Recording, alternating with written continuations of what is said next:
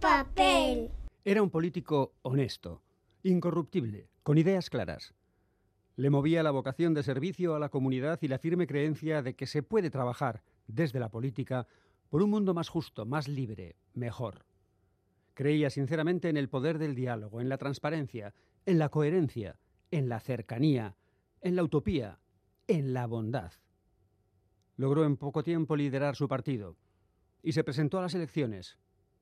El estacazo, claro, fue sonado.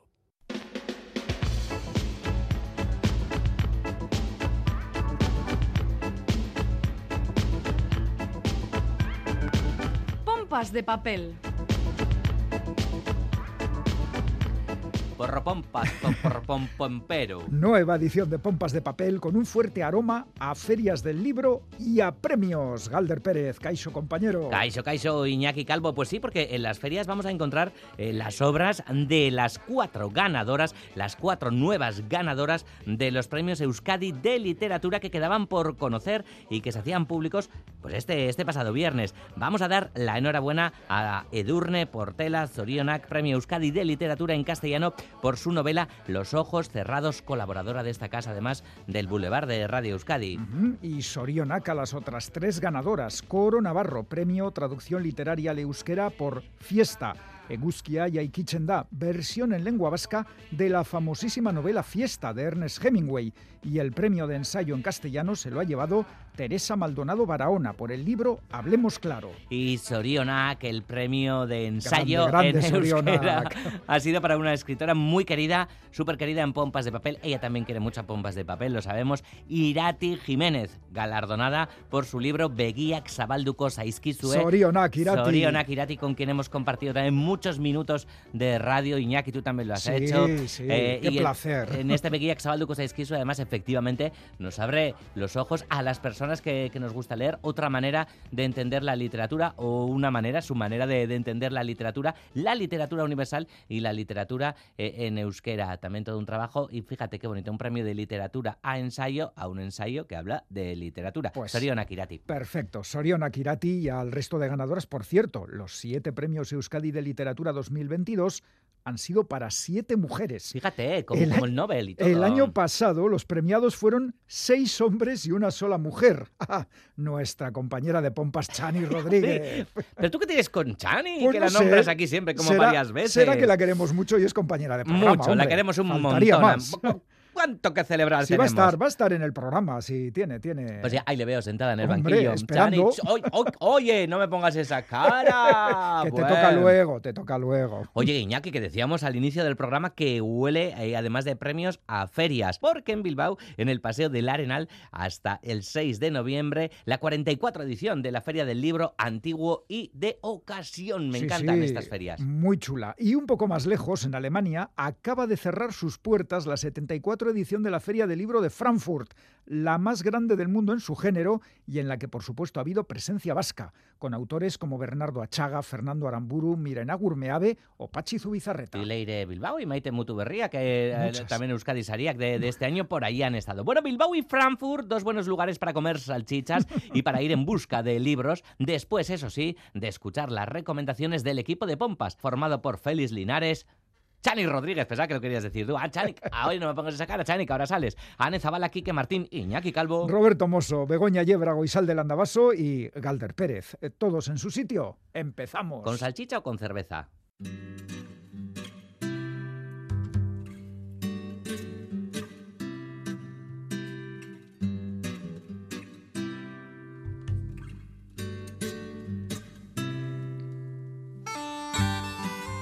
Zin egingo luke Miguelek beretzat dela begirasun hori. Begira daukana horman esekitako idiburu disekatu bat ez balitz. Adarrak zorrotz eta muturra lehor, kristalesko kanikabi, eta zerrautxezko nerbio optikoak, eta pentsamenduak, eta sena. Dena zurruntasuna eta hile zaharra, oraindik poro hilei josia. Bizitzari darion distira oro, moteldu zaio abereari, tabernako koipe eta hauts artean.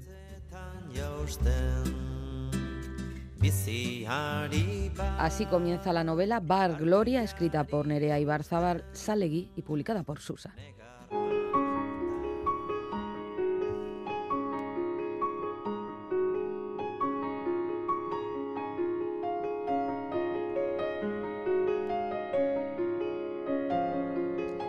El bar Gloria, situado en un pueblo industrial de Euskadi, está regentado por el matrimonio formado por Vicenta y Pachi, a quienes ayudan tres de sus cuatro hijos, Ana, Raquel y Germán. La familia, que vive justo encima del local, llegó de la costa para buscarse la vida. Con el mismo objetivo, buscarse la vida, llegó desde Soria la familia de Miguel, un joven que entra a trabajar en el bar Gloria y que enseguida traba amistad con los hijos de los dueños, sobre todo con la vital y quizá un poco excesiva Raquel. La novela, que está ubicada décadas atrás, yo calculo que hacia comienzos de los 80, da saltos en el tiempo para mostrarnos las vidas de sus personajes principales. Así, asistiremos a un intento de violación por parte de un vecino a Miguel, que sufre encima burlas por ser homosexual. También sabremos de la afición a las carreras de bueyes de Pachi, de la solidaridad de Vicenta, ahí en la trastienda del bar, de las decepciones de Raquel, quien también sufre una agresión, de la adicción a las drogas, entiendo que heroína, del hermano de Miguel, todo un universo emocional que transcurre en la órbita del bar, como digo. Con los años, Ana, una de las hijas, decide irse del pueblo para emprender una nueva vida, lo cual descoloca mucho a su hermana Raquel.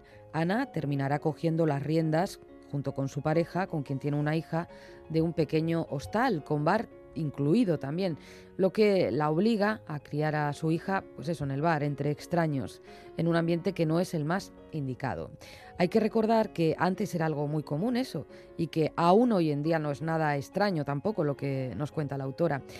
Eh, en relación a eso, a la crianza de los hijos en un entorno así, leemos en la página 140 del libro una reflexión excepcional. Noiz arte bizi ote du lekuskanpo umeak, pentsatu du, noiz arte mototx bat lapikoen artetik korrika, ez ezagunen mahaietan marraskiak egiten edo haiei kromoak erakusten. En mi opinión, Bar Gloria refleja una época dura que forjó el carácter también duro de muchas personas y llama la atención el grado de detalle con el que la autora, que nació en 1994, recrea aquellos ambientes. Nerea Ibarzabal Salegui demuestra tener mucho olfato para el detalle revelador, una gran capacidad para construir personajes con pocos trazos, una mirada implacable diría yo, pero que cede también a la ternura en momentos muy puntuales. Sin duda, estamos ante un gran debut literario.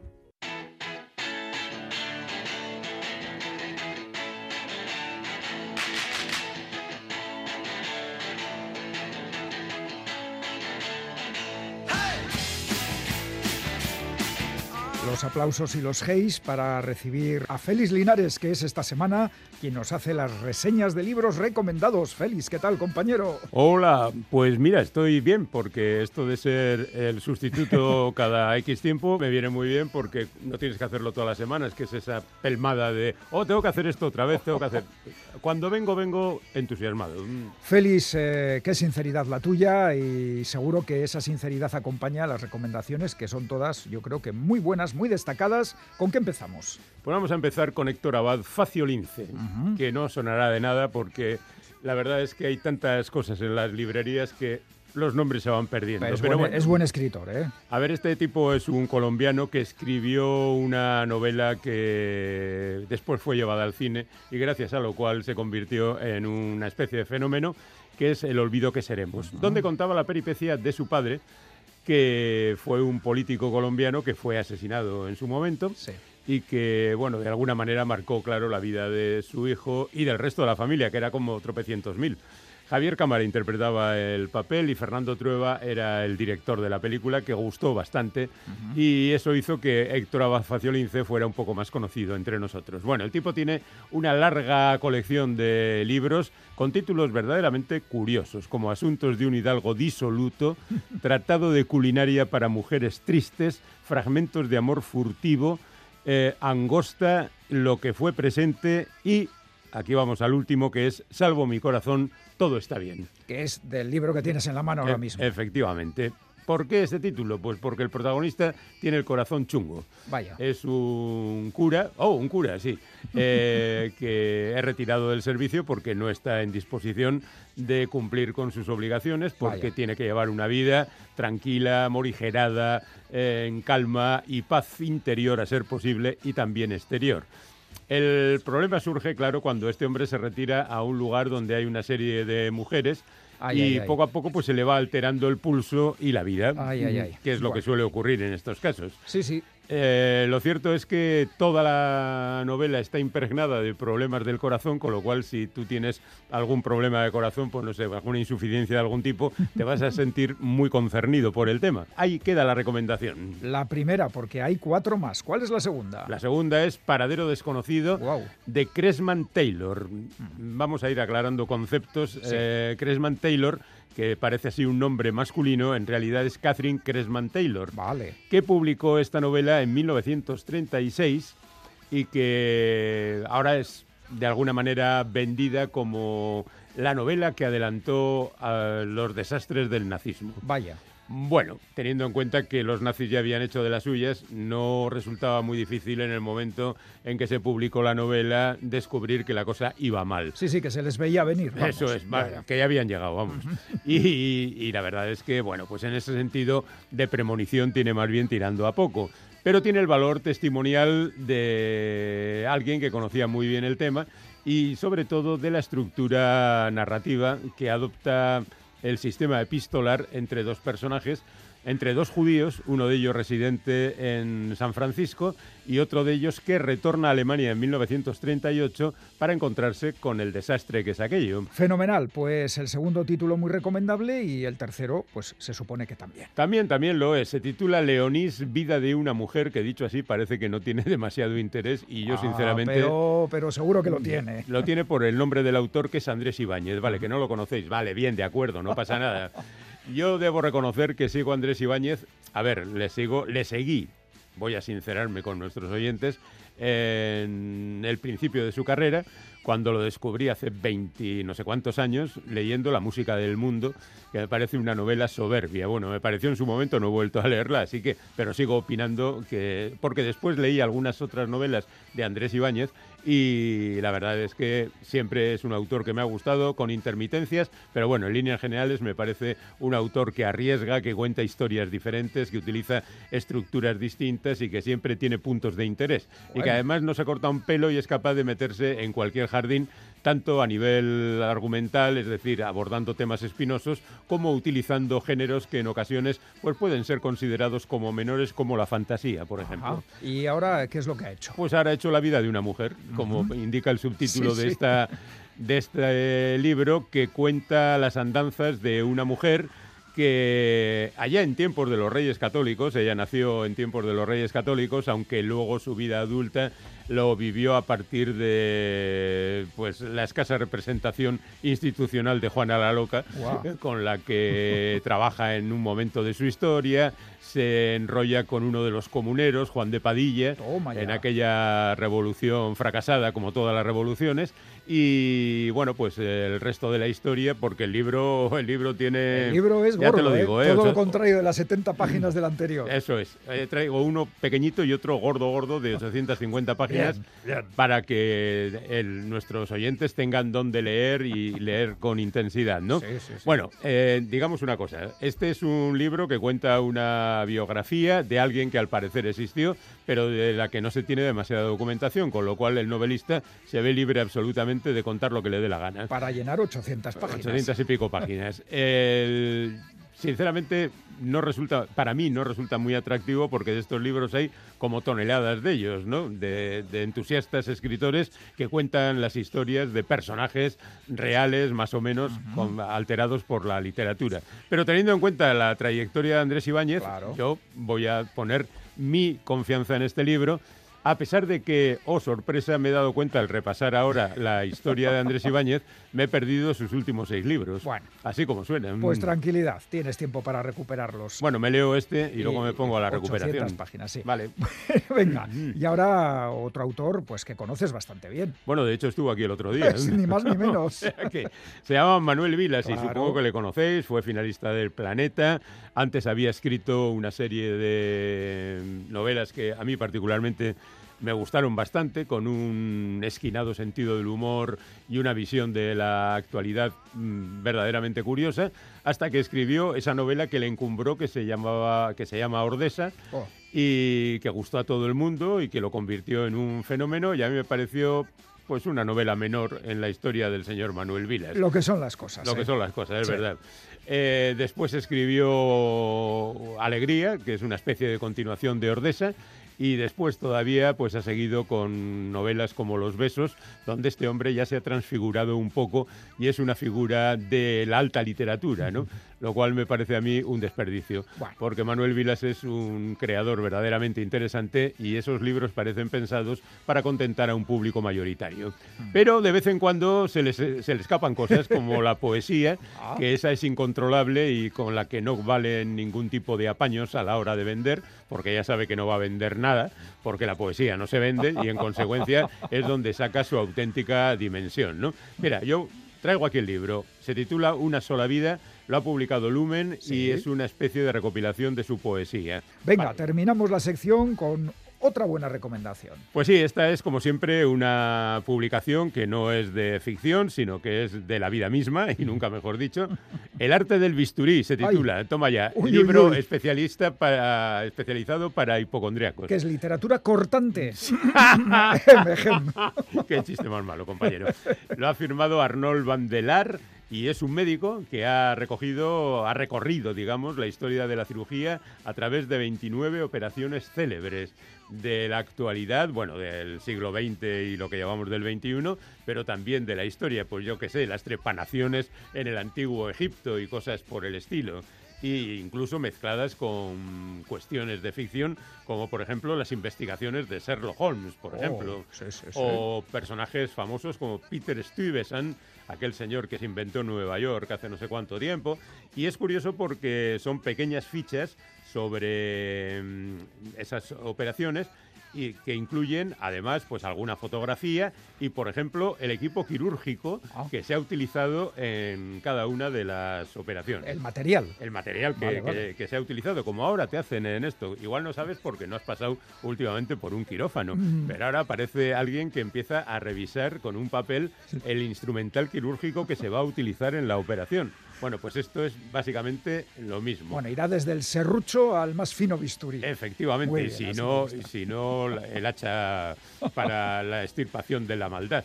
Operaciones y obesidad es, por ejemplo, uno de los temas. La eh, emperatriz Isabel de Baviera, que ya sabéis que era así, sí, que todos creíamos que era una señora estupenda y luego, pues además de mm. acabar trágicamente tiroteada, pues eh, tenía un punto de locura bastante potente. Bueno, incluso aparece la circuncisión de Isaac, el hijo de Abraham, bueno, bueno, lo cual lleva esto directamente por el territorio de la ficción. Pues sí. Mm. bueno, pues está muy bien. Eh, no destripes más el libro, por favor. Mm. Y ahora, ¿qué te parece si hacemos un resumen de títulos, autores, editorial, etcétera? Para que nuestros despistados oyentes eh, cojan el bolígrafo y se pongan a la tarea. A la tarea. Salvo mi corazón, todo está bien, de Héctor Abad Faciolince en la editorial Alfaguara. A ver, igual no es muy otra. El pájaro espino a la colombiana, bueno. Vale, está bien traído. Paradero desconocido de Cresman Taylor, o lo que es lo mismo, Catherine Cresman Taylor en Salamandra. La novela que adivinó el horror de la Alemania nazi.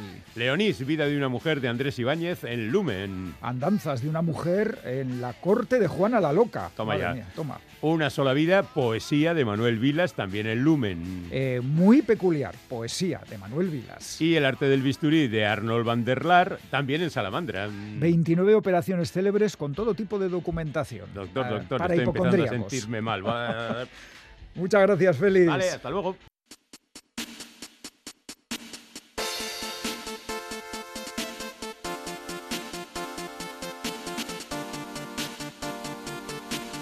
Rescatar la memoria de acontecimientos o personas sepultadas injustamente bajo la sombra de la historia. A esta labor se han entregado en los últimos años el guionista francés Julien Frey y el dibujante español Pep Domingo, alias Nadar, dando lugar a tres novelas gráficas excelentes. La primera llevaba por título El cineasta y giraba en torno al olvidado director de cine galo Edward Lunch. El segundo cómic del dúo Nadar-Frey fue Justin, un homenaje a los franceses obligados a trabajar en las fábricas de la Alemania nazi por el régimen colaboracionista de Vichy. Y la tercera obra, recién publicada por la editorial bilbaína Astiberri, al igual que las dos anteriores, salta desde Francia a Estados Unidos para recuperar una figura imprescindible en la historia del séptimo arte. Bajo el título de Fatty, el primer rey de Hollywood, Nadar y Frey cuentan la vida de Fatih Arbokol, un actor y director de cine famosísimo en las dos primeras décadas del siglo XX, el primer artista de Hollywood que ganó un millón de dólares al año. Su carrera en el cine mudo fue tan fulgurante como su caída. Roscoe Arbuckle, que era su verdadero nombre, era un actor entrado en kilos, pero que se movía con gran agilidad y destacaba por su vis cómica. Era el favorito del público estadounidense, una auténtica estrella que además ayudó a descubrir a otros cómicos geniales como Buster Keaton o Charles Chaplin. Precisamente, Nadar y Frey utilizan a Buster Keaton, amigo hasta el final de Fatty Arbuckle, como el narrador que cuenta esta triste historia. El cómic nos sumerge en un Hollywood naciente y un cine que empezaba a convertirse en una gran industria. Pero la fábrica de sueños era también una fábrica de escándalos para la moral de la época, y todo se precipitó durante una fiesta en un hotel de San Francisco organizada por Fatty Arbuckle. Una joven aspirante actriz, Virginia Rapp, cayó enferma en esa fiesta y murió pocos días después. La autopsia desveló graves lesiones en la vejiga y algunos testigos acusaron al famoso actor de haber violado a la chica con una botella de champán después de dos juicios nulos, de manifestaciones en la calle exigiendo su condena y de una escandalosa campaña orquestada por el magnate de la prensa William Randolph Hearst, Fatty Arbuckle fue absuelto en un tercer proceso, pero los estudios de cine le vetaron y sus películas fueron retiradas de las carteleras. El alcohol, el crack del 29, trabajos basura y anónimos, a todo tuvo que enfrentarse hasta que en 1932 la Warner Bros. le contrató para protagonizar seis cortometrajes.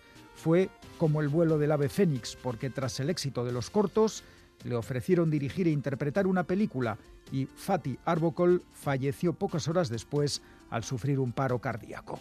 Tenía solo 46 años y su amigo Buster Keaton dijo que había muerto porque le habían roto el corazón. Fatih Arbuckle desapareció poco antes de la puesta en marcha del famoso Código Hayes, un reglamento que velaba por la moral de las películas, censurando las escenas de sexo, violencia y lenguaje blasfemo, y que estuvo vigente hasta 1968. El pasado mes de junio se cumplieron 89 años de la muerte de Roscoe Arbuckle, y esta novela gráfica es un homenaje quizá tardío, pero enormemente necesario. Fatih, el primer rey de Hollywood, un gran cómic de Julien Frey y Nadar publicado por Astiberri. No os lo perdáis.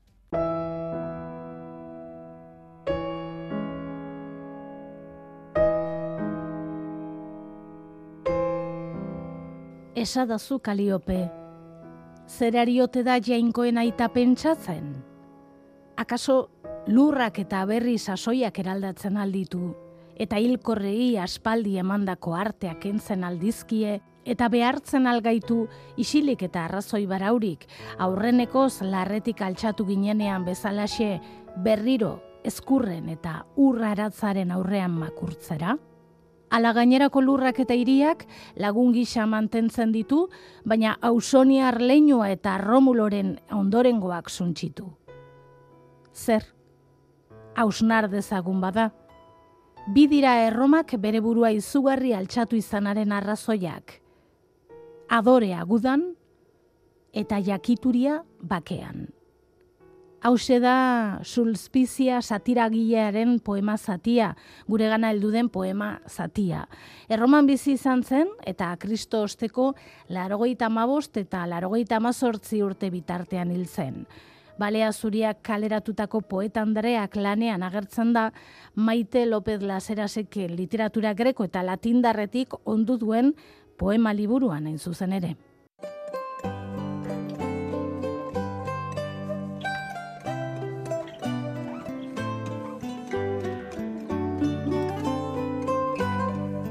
Tiempo de entrevista en Pompas de Papel. Tras el éxito de Amekes Dute, que ha sido traducida a muchos idiomas y que será llevada a la gran pantalla por la directora Mar Coll, Katisha Aguirre vuelve a la novela con Berris Centauro, en esta ocasión, la autora nos lleva a un futuro no demasiado lejano, hacia la mitad del siglo XXI. En esa época, el turismo de masas forma parte del pasado y el cambio climático se ha acelerado. Han desaparecido playas y se han multiplicado los refugiados climáticos. Por supuesto, la tecnología ha seguido avanzando y ofreciendo nuevos servicios. Es en ese campo, en el tecnológico, en el metaverso del que tanto se está hablando últimamente, en el que trabaja la protagonista del libro, una mujer de mediana edad llamada Paula. Ella está generando una unidad sobre la precursora del feminismo, Mary Wollstonecraft, y para documentarse, o con la excusa de documentarse, tanto sobre la pensadora como sobre la Revolución Francesa, decide viajar a París. Vamos a conocer mejor la novela Berris Centauro con su autora, con Katisha Aguirre. Katisha, bienvenida a Pompas de Papel. Pues muchas gracias, un placer, como siempre. Creo que el germen de esta novela está en una narración especulativa ambientada en el barrio Ocupa de Recaleor que escribiste en 2020. Sí, Vaya inspiración. Sí, bueno, fue la primera, mi primera incursión en esto de la ficción especulativa, en pensar en el futuro y en ver que, bueno, no solo es una actividad eh, intelectual o incluso para autofustigarnos, ¿no? Porque muchas veces al pensar en el futuro lo hacemos con esa intención, sino que abre un campo a la imaginación eh, muy grande, ¿no? También, al fin y al cabo, pensar en el futuro también es pensar en el presente. La protagonista, lo comentaba Iñaki en la presentación, es Paula Pagalday. Hablábamos de que trabaja en el metaverso, tan cacareado estos días por H o por B, la verdad. Eh, y ella hace allí unos eh, módulos pedagógicos, ¿no? Y eh, decide ir a París para trabajarlo un poco mejor y documentarse. Sí, una de las ideas que se exponen en la novela es que la realidad virtual, bueno, se ha expandido, ya se utiliza para muchas más cosas que las que se utiliza hoy en día. Eh, y se utiliza mucho, por ejemplo, en el campo educativo, ¿no? En el colegio, en la escuela, pues eh, se estudia estando dentro de esa realidad que se está estudiando. Es decir, si los alumnos tienen que estudiar la Revolución Francesa, se colocan unas gafas de realidad virtual y están eh, en el París de la, de la Revolución y pueden ver y sentirlo todo como si estuvieran ahí, ¿no? Una nueva manera de, de aprender. Eso puede estar muy bien, realmente. Sí, sí, sí. Va- esto va a tener, esto va, va a ocurrir, yo creo. Claro, o sea, por ejemplo, pues vamos al barrio de las letras, al siglo de oro y vas Buah. eh, por las calles. Bueno, eso puede no, estar si- muy bien. Si la tecnología bien utilizada puede Sí. dar mucho muy buen Sí, resultado. claro. Fíjate, me estoy acordando de un hace dos años estuve en Roma y te daban gafas de realidad virtual para el circo máximo, que es donde se realizaban, ya sabéis, las carreras de cuadrigas tipo Benur y te, las ponías y veías las gradas llenas de gente y veías a las cuadrigas Eso haciendo sería entonces recorrido. realidad aumentada, Sí, más que bueno, virtual, ¿no? Tú sí. estabas viendo lo que estabas viendo de verdad. Eh, estaba viendo, no, había- era, era animación, ¿eh? no, era, no eran figuras reales, pero el espacio que estaba ya, pues evidentemente no, no, no está en su plenitud, son ruinas. Claro, Pero sobre esas ruinas, sobre esas una nueva ruinas capa la, de- ves la realidad, sí, sí. Muy interesante en todo caso. A, ver, a ver si lo empleamos bien, que somos expertos en estropear la tecnología o el uso de la tecnología. Bueno, Eh, hablamos de... perdona, Iñaki, sí, en, sí. Berri- en Berris eh, Centauro, eh, Catisa lleva un poco más allá algo que empieza a asomar, que empezamos a ver, por ejemplo, lo que nos acabas de relatar, pero en ese futuro hay una tecnología aptical, ap- eh, Áptica, Mm. eh, que son unos guantes, unos trajes de neopreno que además te permiten sentir Ah, con mucho realismo, ¿no? Eh, por ejemplo, un embarazo. ¿m? Sí, sí. Eh, aparte las gafas Y... Eso es. Sí, la realidad virtual como la conocemos hoy en día casi se aplica solo a la vista, ¿no? Y es algo que, bueno, igual al sonido, si te ponen algún, al, al oído, quiero decir, pero también es posible, y ya existe esa tecnología, eh, para tener sensaciones o ilusiones ápticas. Es decir, que tú sientes que estás tocando algo o que alguien te toca cuando realmente eso no está ocurriendo. Uf. Eh, está ahí, eh, ya ocurre. Lo que pasa que Catisa lo ha, lo ha novelado ya para este futuro cercano. Oye, Catisa, ¿has patentado algo? Porque luego si... eh, a ver, si lo, si lo hacen... No, no he Puedes ir- patentado nada porque, como digo, toda esta tecnología existir ya existe. ¿no? Me he inventado los nombres. Si alguien quiere utilizar el nombre Oftal para las gafas, eh, pues igual ahí sí que me tendría que pagar. Hablábamos de Paula, la protagonista, que quiere crear una unidad didáctica sobre Mary Wollstonecraft, pero la escritora y filósofa inglesa no es simplemente evocada en la novela porque juega un papel activo en la historia. ¿Cómo es eso? Sí, ya desde el primer capítulo, eh, Paula llega a París, eh, se mete en su habitación de hotel y Mary Wollstonecraft aparece. Aparece. Ahí estamos ya, es- eso ya es otro nivel. Ya no es la realidad, ya no es la realidad virtual. Ahora se le aparece de una manera fantasmagórica. Esto me ha gustado a mí mucho porque estamos acostumbradas a, a leer novelas en las que pues eh, se revisa quizá la figura de una escritora, una pensadora X, ¿no? Y bueno, pues más que nada lo que mm, se traslada es el trasteo de papeles, la documentación, pero aquí no, aquí eh, me gusta mucho que la persona El de la que... es- protagonismo, ¿no? Eso es, que también... Se convierte en un personaje real que interactúa con la protagonista, sí. Mm, Eso es muy, muy atractivo. Bueno, decíamos, Paula va a París, como hemos comentado, y allí conoce a un personaje que a mí me ha gustado también mucho, Max Dox. Ujú, Parece una chica, pero bueno, no me atrevo a asegurarlo, es bastante queer. Y mm, es muy curioso este personaje porque ve las nuevas tecnologías desde un punto de vista, valga la redundancia, muy, muy distinto a la- al de la protagonista, ¿no? Sí, eh, Max Dox, que efectivamente es ambigua en cuanto al género, porque ese es otro de los temas de, de la novela, que luego podemos hablar si queréis, eh, pertenece ya a otra generación que, digamos, hoy en día no está viva, ¿no? Porque yo en mi- cuando intentaba proyectar en ese futuro, yo imaginaba que una Paula Pagalday, una persona de cuarenta y tantos años, hoy en día ya ha nacido, ¿no? Es- sería una niña de hoy en día. Y eso me permite, bueno, pues imaginar, por lo menos saber cómo es su infancia, ¿no? Porque eso ya, ya ocurre. Eh, en cambio, una persona que nazca en 2030, en 2035, pues ya no sabemos en qué mundo va, va a nacer, ¿no? Y ahí me imagino a este personaje que de alguna manera le ha dado la vuelta a, a esa adicción o afición desmesurada que tiene la protagonista con la y su generación con esta tecnología de la realidad virtual. Es decir, es una nueva generación que ya ven con ojos un poco eh, más desconfiados eh, la tecnología y que incluso intenta resistirse a ella, ¿no? A través de un movimiento organizado que es la antiuniversidad, que es a lo que pertenece este personaje Max Dox. Ha deslizado ahora mismo Catisa la idea de la ambigüedad, de la mezcla, y es verdad que es una idea muy, muy principal, si no la, la más importante, ¿no? que atraviesa esta novela, a, través además de distintos planos. Sí, ya desde el mismo título, con la idea del centauro, pues eh, se evoca esa, esa mezcla, ¿no? Y el no saber si una cosa es mm, X o es eh, Y, ¿no? Eh, porque esto me parece muy interesante. Tendemos a pensar que las cosas son o una cosa o la otra, que las líneas entre una cosa y otra están muy claras, y yo creo que en realidad no lo están, ¿no? Una, por ejemplo, puede ser la, imaginación y lo que realmente vivimos, ¿no? Está realmente tan separado, ¿no? Al final nuestra imaginación condiciona muchísimo, lo que imaginamos condiciona muchísimo lo que vivimos y cómo lo vivimos, ¿no? Entonces no creo que haya una separación tal. Otra puede ser simplemente la ficción y la, y la realidad, que esto para quienes escribimos siempre nos están machacando con esta idea, ¿no? O de, o de insistirnos en decir, pero esto pasó, pero esto fue así. Y es como, bueno, eh, quizá no pasó, quizá sí, podría haber pasado. eh, quizá tuvo efectos, aunque no pasó, lo imaginamos y tuvo efectos en la realidad. Es decir, que también la ficción y la, y la, y la realidad para mí no son dos, dos cajas de dos cajas separadas, ¿no? Y bueno, hay, hay otras, por ejemplo, la, de- la del género, ¿no? El- en el momento en que tú te metes en el metaverso, metaverso eh, aunque sea un nanosegundo en el metaverso, ya puedes, ya dejas tu cuerpo, tu cuerpo físico lo dejas atrás, ¿no?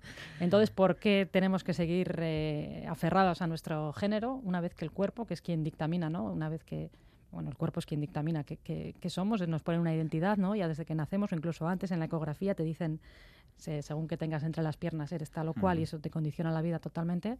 Bueno, pues ya en el metaverso, si ya no tenemos nada entre las piernas, porque no tenemos piernas para empezar, eh, somos entes digitales, pues podemos eh, reinventarnos completamente, eh, abandonar nuestro género, adoptar otro o ninguno o algo entre medias. ¿no? Mm, De hecho, Paula en el metaverso es Víctor, ¿no? Eso es. eh, Paula ha optado, eh, por unas razones que se explican en el libro, ha optado por, eh, por ser, por tener una identidad masculina en el, en el metaverso y tiene un nombre y tiene una apariencia digital eh, masculina. Bueno, eso es en el metaverso porque en la vida real Paula está casada, está casada con Kai, un hombre que cree que ha dejado atrás las viejas masculinidades y sus roles. Sí, este es, eh, bueno, el personaje del, del marido, mm, digamos que está tratado con un poco de crueldad, porque efectivamente él piensa que, bueno, él va, acude a unos talleres de nuevas masculinidades, eh, pero lo que nos encontramos realmente es que, eh, bueno, pues sigue arrastrando eh, pues muchos defectos de, de las viejas masculinidades también, ¿no? La forma de ejercer la paternidad de este personaje, Kai, eh, es bastante elocuente, ¿no? Respecto, ilustra muy bien esto que estamos contando. Es que es un personaje, a mí me ha gustado mucho. ¿Te ha gustado y lo has odiado a, partes iguales? Sí, sí, sí, sí, sí. Pero cuando un personaje te genera eh, una reacción, es que el personaje está bien construido. Y a mí sí me ha generado una reacción el personaje, sí, sí. Pues es una novela de personajes entonces, ¿no? Sí, yo creo que sí. Claro. La protagonista tiene mucho peso y luego hay los personajes secundarios también están diseñados pues con bastante eh, cuidado. Fíjate, yo creo que tiene mucha alzada intelectual, pero es verdad que se lee como una novela de personajes, incluso pues, eh, pues con, no sé, eh, cercana a- a- al género de la ciencia ficción, que siempre tiene una parte como de aventuras. O sea, se lee muy bien, Sí, pero sí. tiene luego te deja muy pensativa. Pues, Eh, pues nada, que lo tiene todo, oye. Sin No duda, mal, es ¿no? una novela que vamos a recomendar en este programa. Eh, nos ha divertido mucho, nos ha gustado mucho leerla, pero a ti igual también te ha divertido escribirla, porque creo que es muy especial hacer una cosa así, llega, ir a un futuro, por cierto, no distópico, porque queda esperanza, pero bueno, imaginarse todo Sí, lo que te has imaginado. Sí, la verdad es que es muy divertido. Y ahora me estoy desenganchando. Has, porque has ya jugado, estoy... ¿no? Mientras escribías jugabas a Sí. inventarte cosas. Sí, sí, es Qué un bien. poco romper los límites, ¿no? Porque cuando estás más en el género realista, pues sabes que tienes unos límites muy claros. Y en este caso era como, bueno, ¿por qué no voy a hacer esto, no? ¿Por qué no, una vez que me invento el embarazo virtual, ¿por qué no vamos a la siguiente fase y, y vamos con la crianza virtual, ¿no? La crianza de una especie de Tamagotchi, una inteligencia artificial que cuidas y así, ¿no? Es un poco seguir, ah, tirar un poco o presionar un poco esos límites, ¿no? A ver hasta dónde puedes llegar. Y hay cosas que, no sé, me parece que muchos lectores van a entender muy bien, como por ejemplo, y lo hablábamos antes de los límites, ¿no? Que se desdibujan. Hasta qué punto tener una, un amante virtual es infidelidad o no lo es. Eh, las Se- relaciones se sexuales. ya- que- Esa pregunta se ha hecho ya, ¿eh? Sí, yo creo que se ha hecho está- la de, yo creo que está "Oye, sobre ¿y la un- mesa ¿Un porque- amante virtual es infidelidad?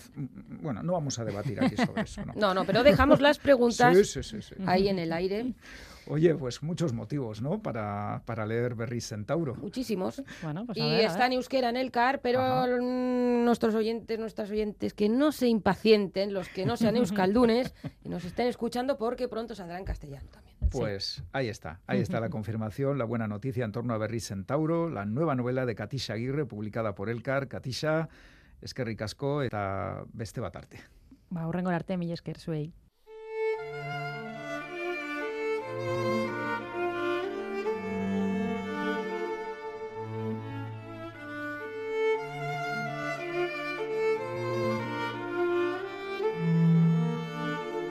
Con un clamor de campanas que hizo a las golondrinas alzar el vuelo, el festival del verano llegó a Homelas, la ciudad de las torres relucientes junto al mar. Las jarcias de los barcos destellaban en el puerto cubiertas de banderines. En las calles, las procesiones se movían entre las casas de tejados rojos y muros pintados, entre los viejos jardines cubiertos de musgo y por las avenidas arboladas, a través de los grandes parques y ante los edificios públicos. Las había decorosas, personas mayores con largas y rígidas túnicas de colores malva y gris, graves maestros de artes y oficios, mujeres serenas y alegres que iban charlando mientras caminaban con sus bebés en brazos. En otras calles, la música tenía un ritmo más trepidante, centelleaban los gons y las panderetas, y la gente iba bailando. La procesión era un baile. Los niños correteaban y se escabullían, sus gritos agudos se elevaban como los vuelos cruzados de las golondrinas sobre la música y los cánticos. Todas las procesiones serpenteaban hacia la parte norte de la ciudad, donde la gran nava llamada Campos Verdes, niños y niñas desnudos al aire brillante, con los pies y los tobillos tiznados de barro y unos brazos largos y ágiles, ejercitaban a sus caballos nerviosos antes de la carrera.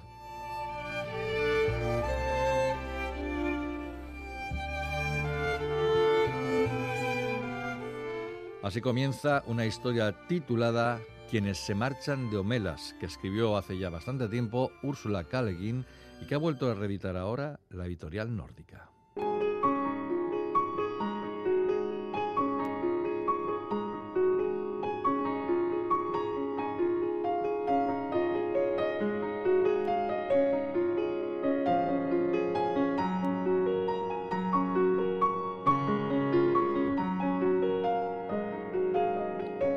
Es difícil decir cosas nuevas de la gran escritora estadounidense Ursula K. Le Guin, sin caer en la repetición o el pleonasmo.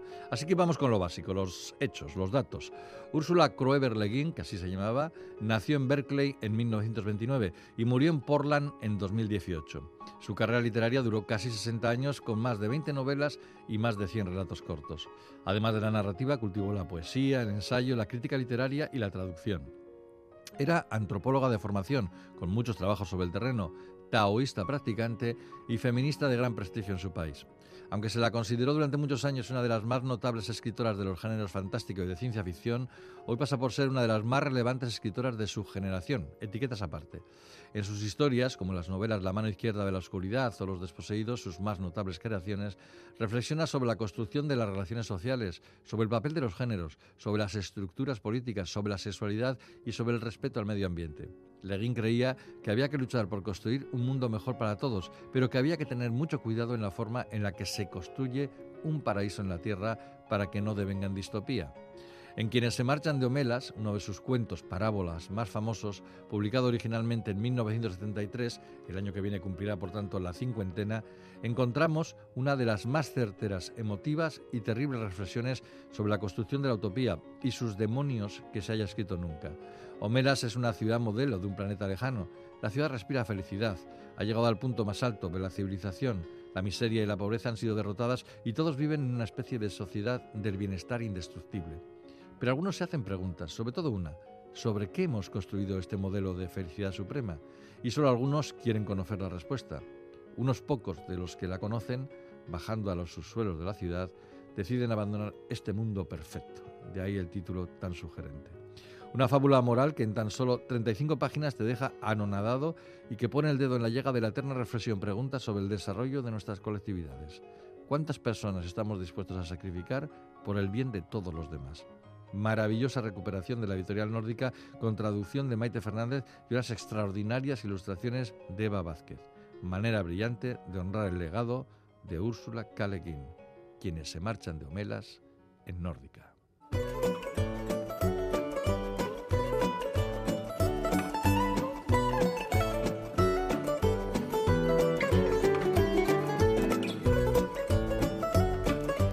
Tiempo ya para el concurso de pompas de papel. Las respuestas al enigma que nos planteó Bego Yebra los pasados 8 y 10 de octubre son estas. Título del libro Ahora y entonces. Autora Jamaica Kincaid.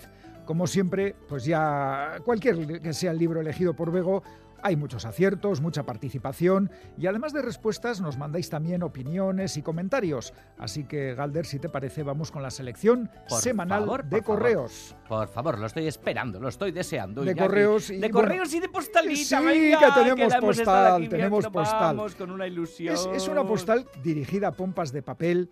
Eh, la firma, queremos pensar que es Laura, porque la firma es un poquito difícil de leer, pero bueno, que sepa nuestra querida oyente que tenemos esta postal con una panorámica de la ciudad de Novi Sad, en Serbia. Y nos dice, crónica de una estancia en Golubac, que debe ser otro lugar de Serbia, ¿verdad? Atención a la crónica porque es muy literaria. El fuerte cierra los lunes, fui un domingo noche. El Danubio no es navegable cuando llueve y hace viento. El paseo del río se llena de culebras cuando llueve. No problem porque te seguirán todos los perros que te vayas encontrando. Si no se pusieran a discutir entre ellos, te podrían proteger de las culebras. Benulio. ¿Y sabes cómo termina? La cosa no acaba. termina con el coche de alquiler nos dejó tirados dos veces. Ah, oye, Laura, qué bueno, Laura, eh, mm, presunta Laura, que me encantan los sellos, qué bonitos. porque eh, uno, de los sellos, además, el que está a la izquierda, parece pues la misma Laura paseando ahí, pues Entre culebras. Qué bonitos sellos los serbios. Muy bonitos estos sellos serbios. Serbios sellos, ¿no? Serbios Los sellos serbios. Pues es que ricasco por la postal. Ahora vamos con queremos, un Todos queremos más postales. A los correos. Queremos Nos dice, por ejemplo, Nerea, eh, que no conocía a Jamaica Kincaid, la autora de la novela, eh, antes, ahora y entonces, pero leyendo un poco su biografía hay que darle un fuerte aplauso cómo se, ha, cómo se ha ido forjando su carrera, acabando de profesora de literatura, una mujer interesante sin lugar a dudas. Otro libro más para apuntarme en la lista de lecturas, nos dice Nerea. Muchísimas gracias por el programa. Seguiremos disfrutando con vuestra compañía. Bueno, bueno, bueno, qué bueno, qué bueno, qué bueno. Claro que sí, es que ricas con Nerea. Nos encanta que sigas disfrutando. Vamos ahora con Ay, ¿Con, Laura, con, Laura, con Laura, con Laura, de Andoain. Esta semana casi me rindo, pero creo que al final he dado con la respuesta. Pero no va a ser Laura la que anda entre culebras. no sé, no creo. Bueno, Laura, ya nos aclararás si eres tú o no eres tú, porque bueno, Laura hay más que una. Nos dice Laura Caiso Pompas esta semana. Casi me rindo, pero creo que al final he dado con la respuesta, efectivamente. Ahora y entonces de Jamaica Kincaid hace una biografía de la escritora con datos que ya nos han dicho otros eh, oyentes y nos habla de cosas que ha leído. Nos dice Isarrak de Goisane Ispurúa un libro de Alberdania. Anne y Xavi deciden invitar a sus vacaciones a Helene, una amiga que está pasando una mala racha, pero es un viaje que va a remover sus vidas más de lo que esperaban.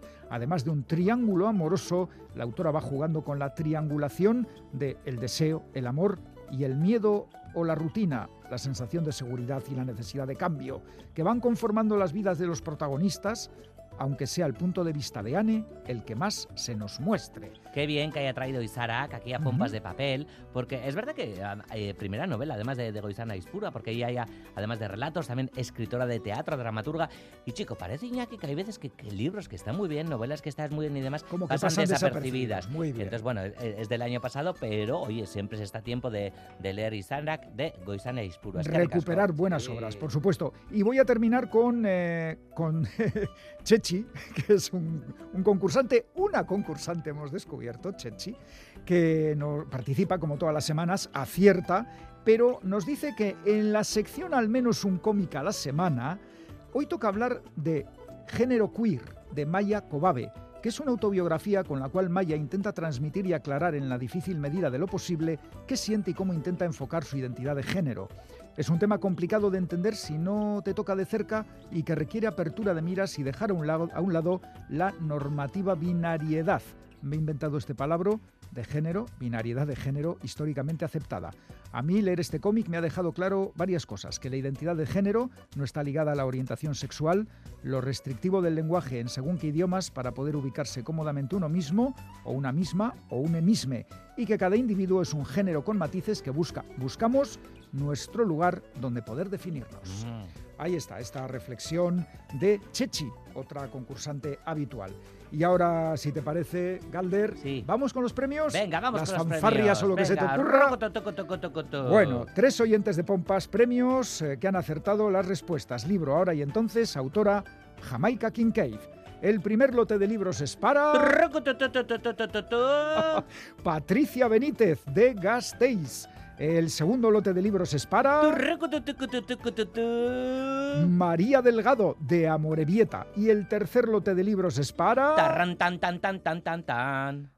Un gran clásico, José Mari Beristain de Donostia. Aupa, José, José Mari, Mari. lo has conseguido, Yeah, eh, yeah, esa insistencia semanal. Se lo merece, se lo merece, tres. se lo merece. Patricia, María y José Mari, os recordamos que para participar en el concurso de Pompas podéis mandar las respuestas a la dirección de correo electrónico pompas.eitv.eus. Y si queréis enviarnos una carta o una postal, lo podéis hacer a esta dirección: Pompas de Papel, Radio Euskadi, Capuchinos de Basurto 2, 48013, Bilbao.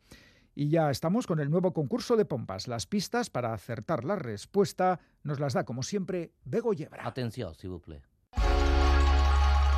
Alto. Atención. Se buscan personas que leen, personas sin aleccionar, librepensadoras. Se buscan pomperos y pomperas. Porque aquí y ahora se regalan libros.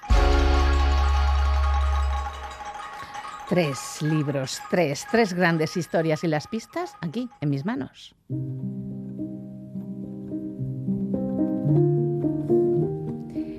Dice Félix, nuestro gurú, que la portada, una fotografía en blanco y negro de una mujer de mediana edad sosteniendo unos pájaros muertos tapando sus ojos, hace honor a la trama y a la historia.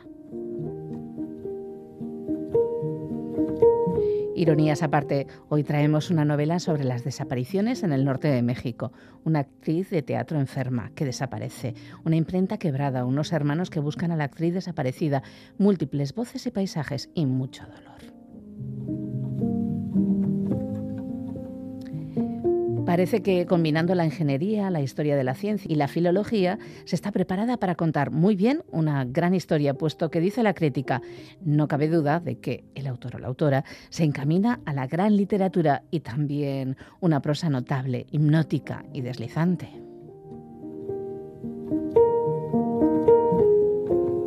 En abril de 2022, un informe del Comité contra la Desaparición Forzada, ONU, determinó que para analizar los más de 52.000 restos humanos que permanecen sin identificar en las instalaciones forenses de México, serían necesarios más de 120 años de trabajos. Eso sin contar los casos que se suman cada día, a lo que hay que agregar también las decenas de miles de desaparecidos, las fosas clandestinas por descubrir y que los números oficiales del Estado casi nunca coinciden con la información de los colectivos ciudadanos que se dedican a la búsqueda y rescate de los cuerpos de las víctimas. Pues vosotras y vosotros mismos, suerte pueblo.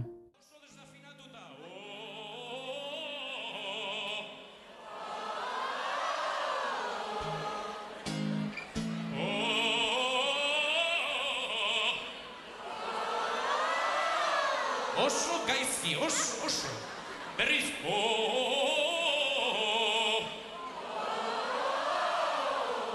Nik ere nahiago nuke, pentsatu emakume horiek erotu egin direla. Horrela, bapatean. Arrazoirik gabe. Nik ere nahiago nuke leiotik kanpora begira, gintonik pare bat hartu, eta gorputzak izarez tapatu. Baina kontua oso bestelakoa da. Leioen barnealdean, familien magaletan, gorputzak apurtzen, sulatzen, karrakatzen gabiltza. Eta hori ezek dira, soroetzeak ornitzeko, giza, katxarri. Ama begira ezazu leiotik kanpora.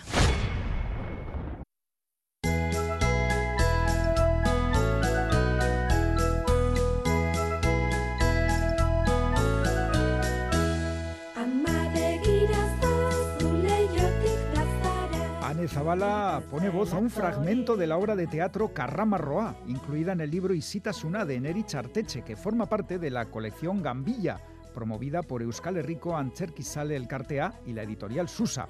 Y la parte musical, pues es la popularísima canción Ama Begira Sasu. Así despedimos esta edición de Pompas de Papel.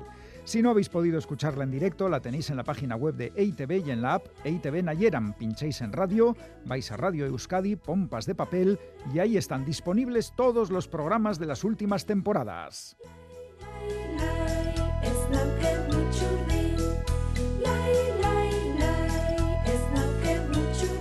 Grande, grande Neri Charteche. Mira que se suma también a la lista de escritoras porque no deja de ser dramaturga. Por supuesto. Empezábamos ¿no? con las siete premiadas en los premios Euskadi de literatura y terminar ahora con un poquito de teatro, pues me parece lo suyo. Bueno, pues el saludo así de todo el equipo pompero formado por Quique Martín, Félix Linares, que serio me he puesto, Iñaki.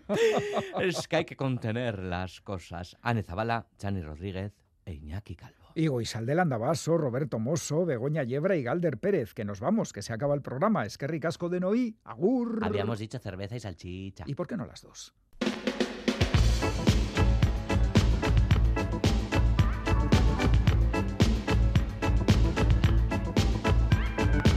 Pompas de papel.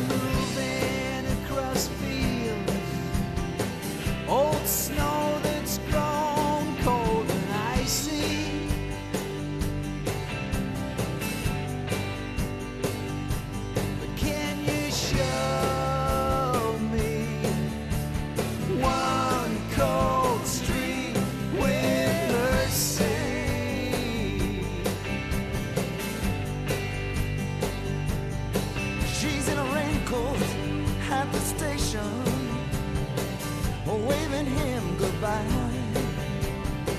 And I feel just like a peeping Tom as I cut across their lives. They're playing trivial pursuit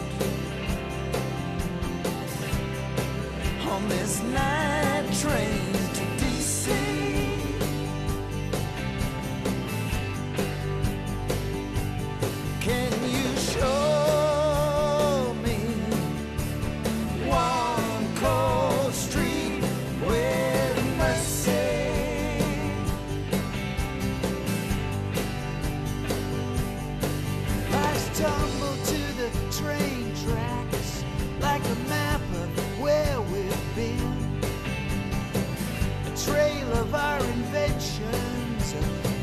scattered like bits of tin. There's a baby